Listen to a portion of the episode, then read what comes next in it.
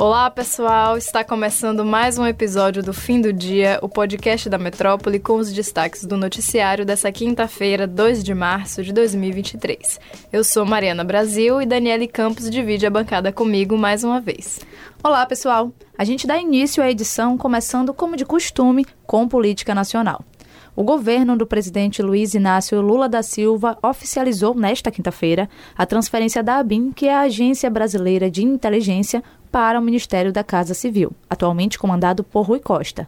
Antes, a ABIN pertencia à estrutura do Gabinete de Segurança Institucional sob responsabilidade dos militares. E nessa quinta, Rui disse que o governo indicará ao Senado Luiz Fernando Correia como novo comandante da ABIN.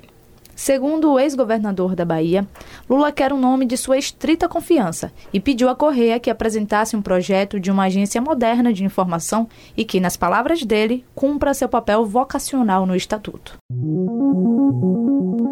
Agora a gente volta a falar de um assunto que chocou o país.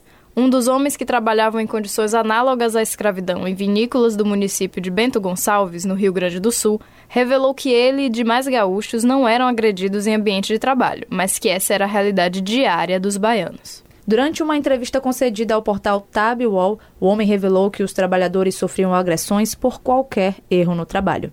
Ele, que preferiu não se identificar, falou sobre um dos diversos episódios de agressão que presenciou.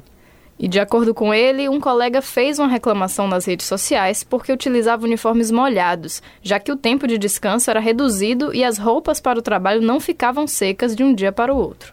O entrevistado afirmou que seguranças ficaram cientes sobre a repercussão da postagem e, durante a madrugada, entraram no quarto em que o autor da publicação e outros baianos dormiam para bater neles.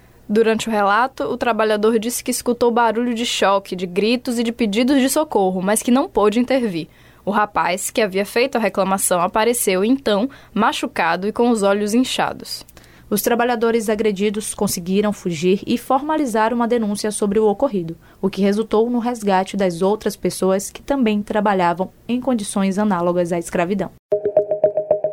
De olho no que acontece na Rádio Metrópole, agora passado o carnaval, e também as polêmicas envolvendo o credenciamento para os ambulantes que trabalharam na festa, o prefeito de Salvador, Bruno Reis, do Partido União, falou sobre o caso e anunciou que novos critérios vão ser adotados para o cadastro destes trabalhadores na festa do ano que vem. Em entrevista a Mário Kertes, o gestor municipal revelou que vai ser dada prioridade aos ambulantes que sobrevivem desse trabalho e comprovações disso podem ser pedidas. Bruno Reis também detalhou que o cadastro deve ser feito de forma antecipada e para todos os eventos do verão, diferente do que aconteceu esse ano, quando o credenciamento para cada festa aconteceu em períodos diferentes. Questionado sobre as taxas cobradas a ambulantes e catadores, o prefeito contou que chegou a avaliar a possibilidade de extinguir neste ano, mas é uma possibilidade para 2024.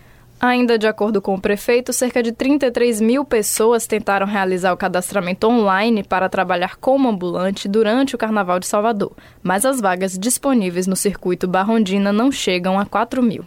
Vocês podem conferir a entrevista completa com o prefeito de Salvador no youtube.com.br portal Metro 1. E ainda de olho na radinha, agora falando de economia. Paulo Nogueira Batista Júnior, ex-vice-presidente do Banco dos BRICS, avaliou positivamente os dois meses de governo do presidente Luiz Inácio Lula da Silva, do PT. Para ele, o mandatário está indo bem num ponto em sua postura crítica ao sistema financeiro vigente no Brasil. Batista Júnior também declarou que manter essa postura vai ser uma tarefa árdua para Lula, já que o bloco do capital financeiro e um puxadinho da mídia tradicional se associaram à extrema-direita bolsonarista. Para ele, essa coligação entre o capital financeiro, que encontra expressão numa legião de economistas e comentaristas econômicos, espalha ignorância e não há contraponto, porque a mídia tradicional não abre espaço para o contraditório. Essa entrevista também está disponível na íntegra no youtube.com.br portal Metro 1. Não deixem de conferir, viu? E fechamos a edição dessa quinta com a polêmica envolvendo o Bloco Afro e Leaie, que recuou e desistiu de liberar a participação de pessoas brancas no desfile da folia do próximo ano.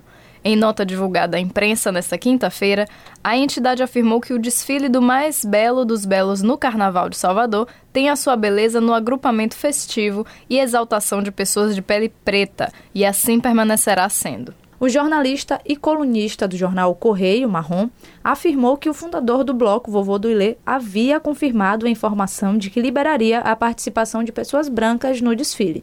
Mas, na nota à imprensa, a entidade afirmou que Vovô do Ilê apenas considerou como uma possibilidade e que não havia uma decisão oficial.